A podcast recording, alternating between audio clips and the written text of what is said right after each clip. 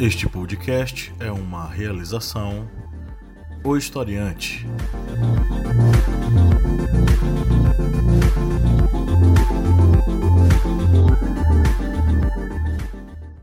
Caros amigos, agradecemos a todos nossos apoiadores. E se você não for um apoiador, acesse apoia.se barra historiante e contribua auxiliando no portal educacional Historiante.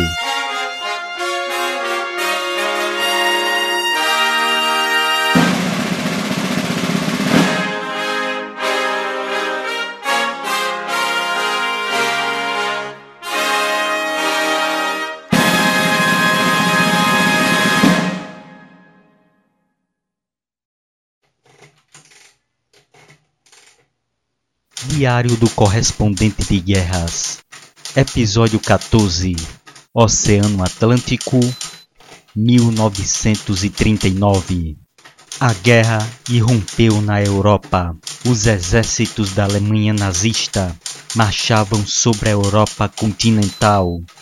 A Grã-Bretanha resistia, mas a ilha britânica necessitava de suprimentos e armas que chegavam pelo mar e era no mar onde ocorria a mais longa batalha daquela guerra.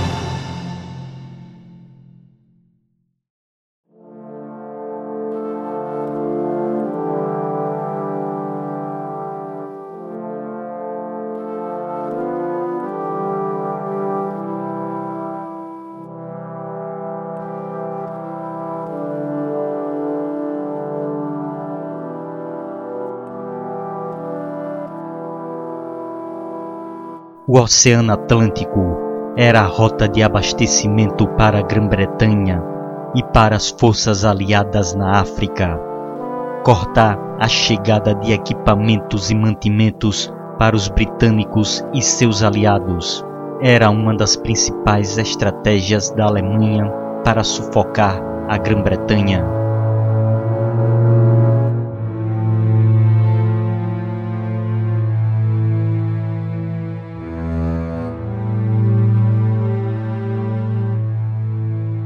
Em agosto de 1939, o encouraçado Grafe Spee partiu rumo ao Atlântico Sul. Sua função seria de atuar como um navio corsário na região.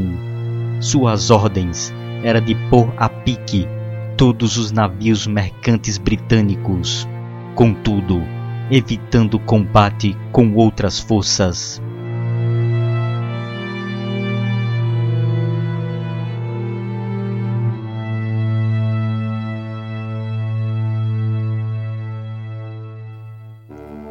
Enquanto Spee avançava no Atlântico Sul, ocorria um dos mais audaciosos ataques com submarinos no início da guerra. Na noite de 14 de outubro de 1939, na base naval britânica de Scapa Flow, onde havia vários navios aportados, as defesas não perceberam a chegada do inimigo. Um U-Boat. Era o U-47, comandado pelo capitão Gunther Prime, que avançou entre as embarcações menores, procurando o encouraçado Royal Oak, conseguindo visualizar a belonave britânica, que foi afundada por torpedos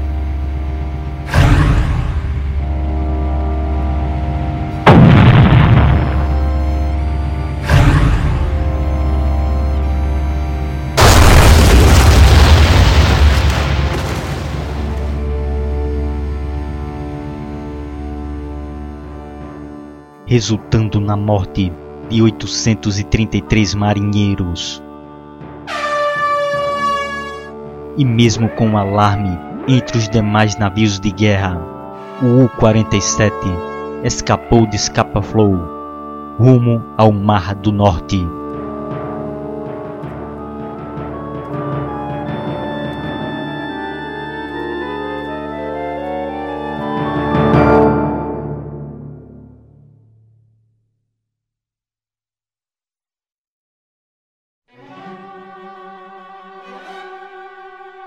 Ainda em 1939, o Spee realizava sua raid no Atlântico Sul, conseguindo afundar nove navios mercantes.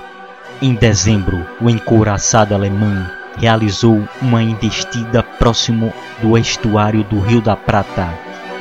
Em um primeiro momento, a tripulação do Spee acreditou ser mais uma embarcação mercante mas o que se revelou no horizonte foi uma frota de belonaves britânicas formadas pelos cruzadores leves Ajax e Achilles e pelo cruzador pesado Exeter.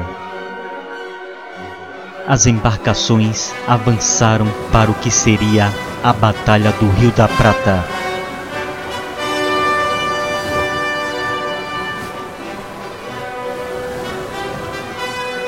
não demorou para ocorrer uma violenta troca de disparos entre as embarcações.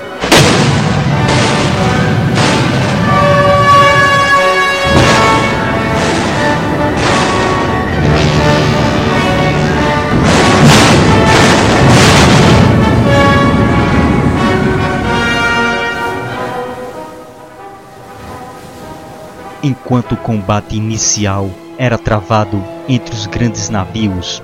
Os cruzadores Ajax e Achilles iniciavam uma manobra de pinça contra o encouraçado alemão.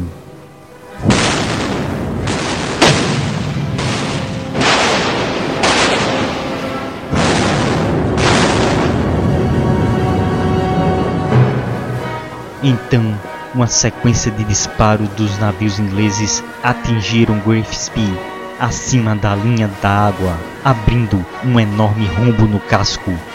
Uma das poucas opções do capitão Hans Langsdorff, comandante do Spee, era manter o cruzador pesado Exeter sob fogo dos canhões de 280 mm e dividir o fogo dos canhões de 105 mm nos dois cruzadores leves.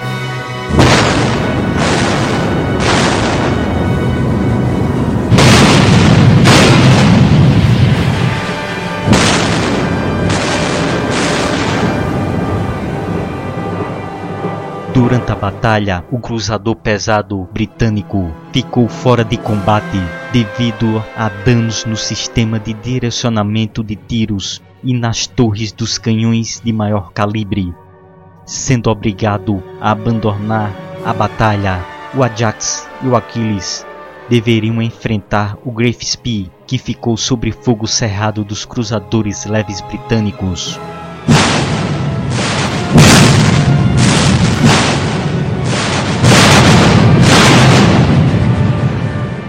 Mas o Spee abriu fogo contra o Ajax.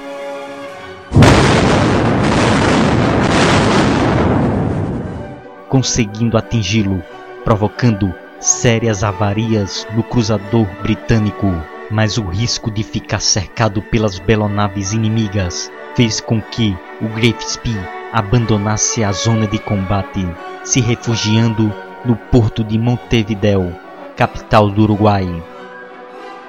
Uruguai, como um país neutro na guerra, permitiria que qualquer barco com problemas solicitasse permissão para atracar e realizar reparos. Mas seu tempo no porto uruguaio seria limitado. Os britânicos sabiam que a melhor forma de enfrentar o Spee era na saída do porto, mas suas belonaves apresentavam sérias avarias. Então os comandantes britânicos usaram um ardil contra os alemães, deixando uma transmissão de rádio aberta. Os britânicos criaram uma falsa comunicação da aproximação de uma nova frota de embarcações. E foi no que o comandante Langsdorff acreditou. Ele imaginou que assim que saísse do porto, iria enfrentar novamente os navios britânicos com forças renovadas. Dessa forma, o capitão do Griffspie deu ordens para afundar o navio, o que se fez logo na saída do estuário.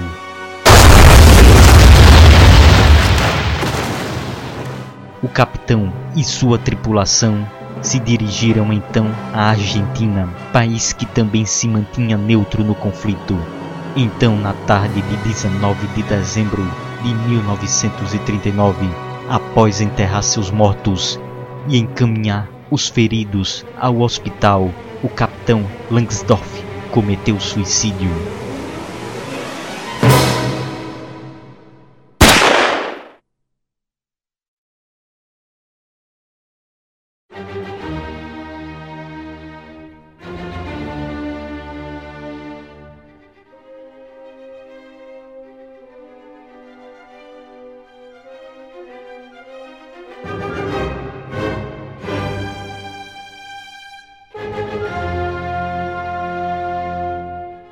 Mas em 1940, a Batalha do Atlântico viu a ascensão dos U-boats na guerra.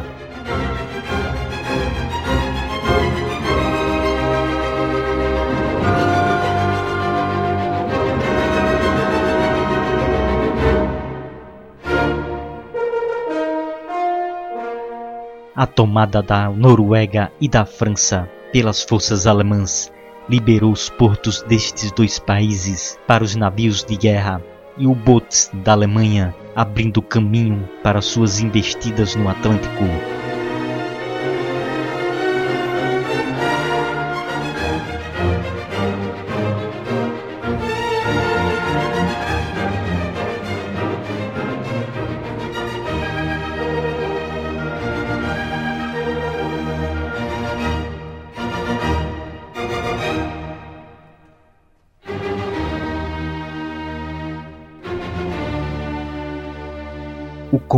Da guerra submarina alemã, o almirante Karl Donitz, sabia da importância de um bloqueio marítimo contra os britânicos. Mas no início da guerra, o almirante Donitz comandava uma força muito menor do que ele necessitava para aquela empreitada.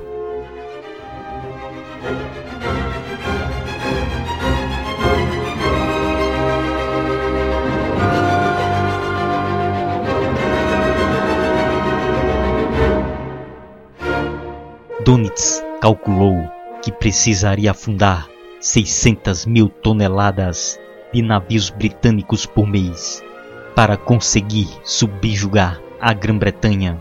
Para isso, ele solicitou 300 U-boats de prontidão.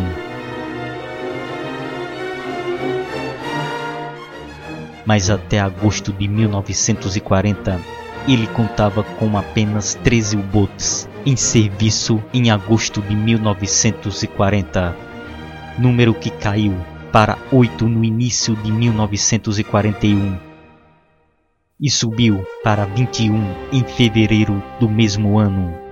Entre 1940 e 1941 foram construídos apenas 72 U-boats, muito menos do que Donitz precisava para a missão de isolar os britânicos. Mas a pequena força, sob comando de Donitz, conseguiu produzir uma destruição impressionante.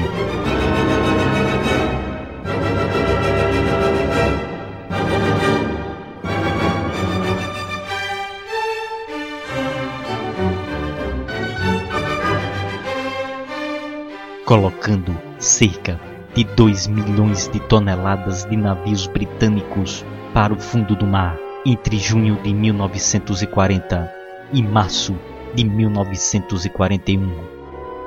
E não era somente os submarinos alemães que levavam temor aos marinheiros, mas as próprias intempéries do Atlântico.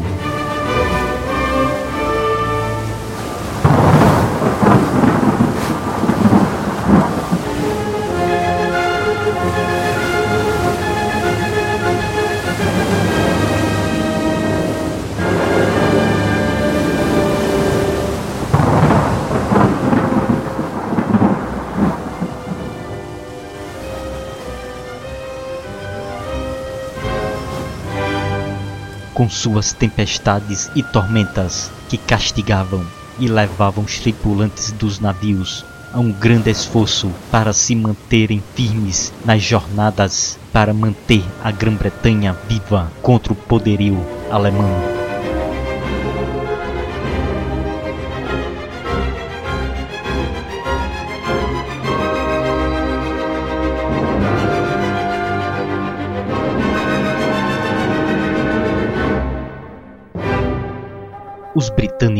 Passaram a utilizar o sistema de comboios para se defender dos ataques dos submarinos alemães.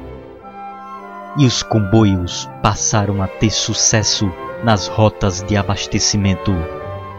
Das 5.756 embarcações que navegaram em comboios nos primeiros meses de utilização deste recurso de defesa, apenas 12 navios foram afundados contra 102 que viajavam de forma isolada, mas os alemães tinham uma resposta brutal contra os comboios britânicos. Os U-boats passaram a atacar os comboios em conjunto, como verdadeiras matilhas de lobos, concentrando seus ataques. Os alemães conseguiram elevar o número de perdas nos comboios britânicos em 1942, o ano mais aterrador da Batalha do Atlântico, 609 embarcações foram afundadas no Atlântico Norte, num total de 6 milhões de toneladas. Contudo, o poderio industrial norte-americano conseguia repor as perdas na Batalha do Atlântico e enquanto a guerra prosseguia, e as marinhas dos países aliados se reforçavam, as tripulações dos U-boats declinavam. Um por um, os ases de Donetsk foram mortos ou capturados, e os homens que os substituíam não tinham a mesma capacidade.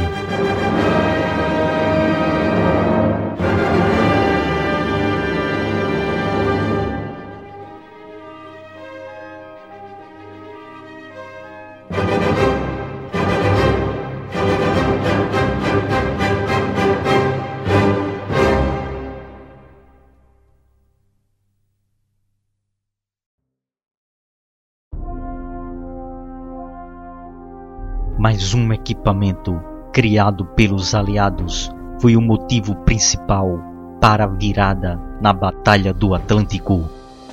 Em maio de 1943, o pesquisador britânico John Randall conseguiu criar um novo sistema de radar com ondas curtas e tamanho compacto, pequeno o suficiente para ser instalado em aviões e embarcações.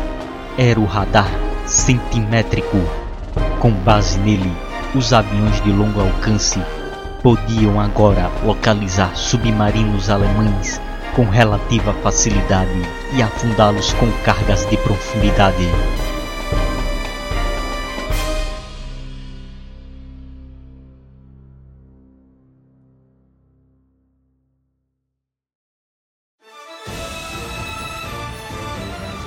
Um dos momentos que demonstrou esta virada na Batalha do Atlântico foi com o comboio ONS-5 com 49 embarcações que partiu do porto de Liverpool em 21 de abril de 1943 com destino a Halifax, no Canadá. Avançando em meio a fortes ventos em um mar revolto, o comboio ONS-5 se deparou com uma matilha de U-boats alemães. Os radares identificaram os U-boats inimigos, dando início ao lançamento de cargas de profundidade.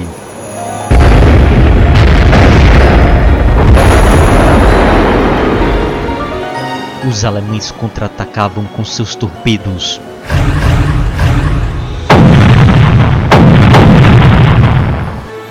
A caótica batalha levou várias embarcações a ficarem dispersas do comboio e ao comando alemão a convocar mais U-boats para o combate. As embarcações britânicas voltaram para sua formação. Durante vários dias, as matilhas de U-Boats tentavam avançar contra o comboio que respondia ao ataque com suas cargas de profundidade.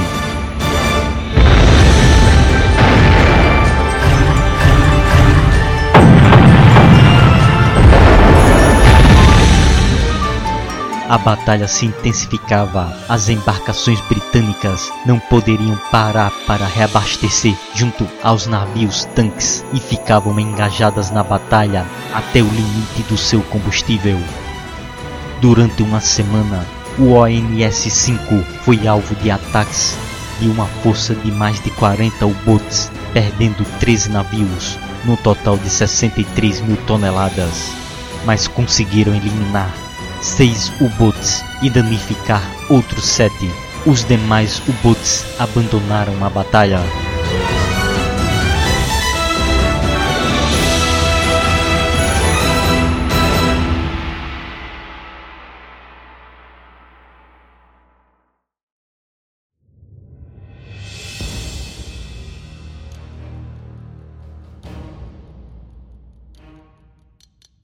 Essa batalha demonstrou que as escoltas haviam dominado a arte da proteção dos comboios. As armas, equipamentos e os conhecimentos à sua disposição significavam que os navios aliados não seriam apenas presas se defendendo das matilhas de botes, mas seriam os caçadores dos submarinos inimigos, marcando definitivamente o ponto de virada na Batalha do Atlântico.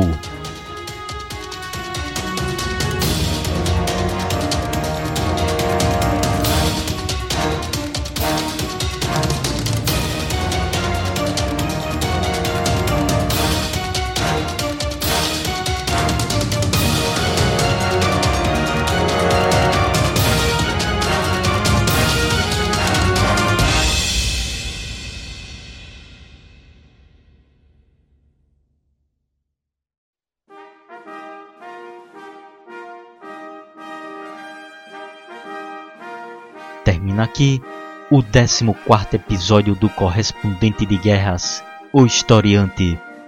Agradecemos a todos que vêm acompanhando esta série de episódios sobre a Segunda Guerra Mundial.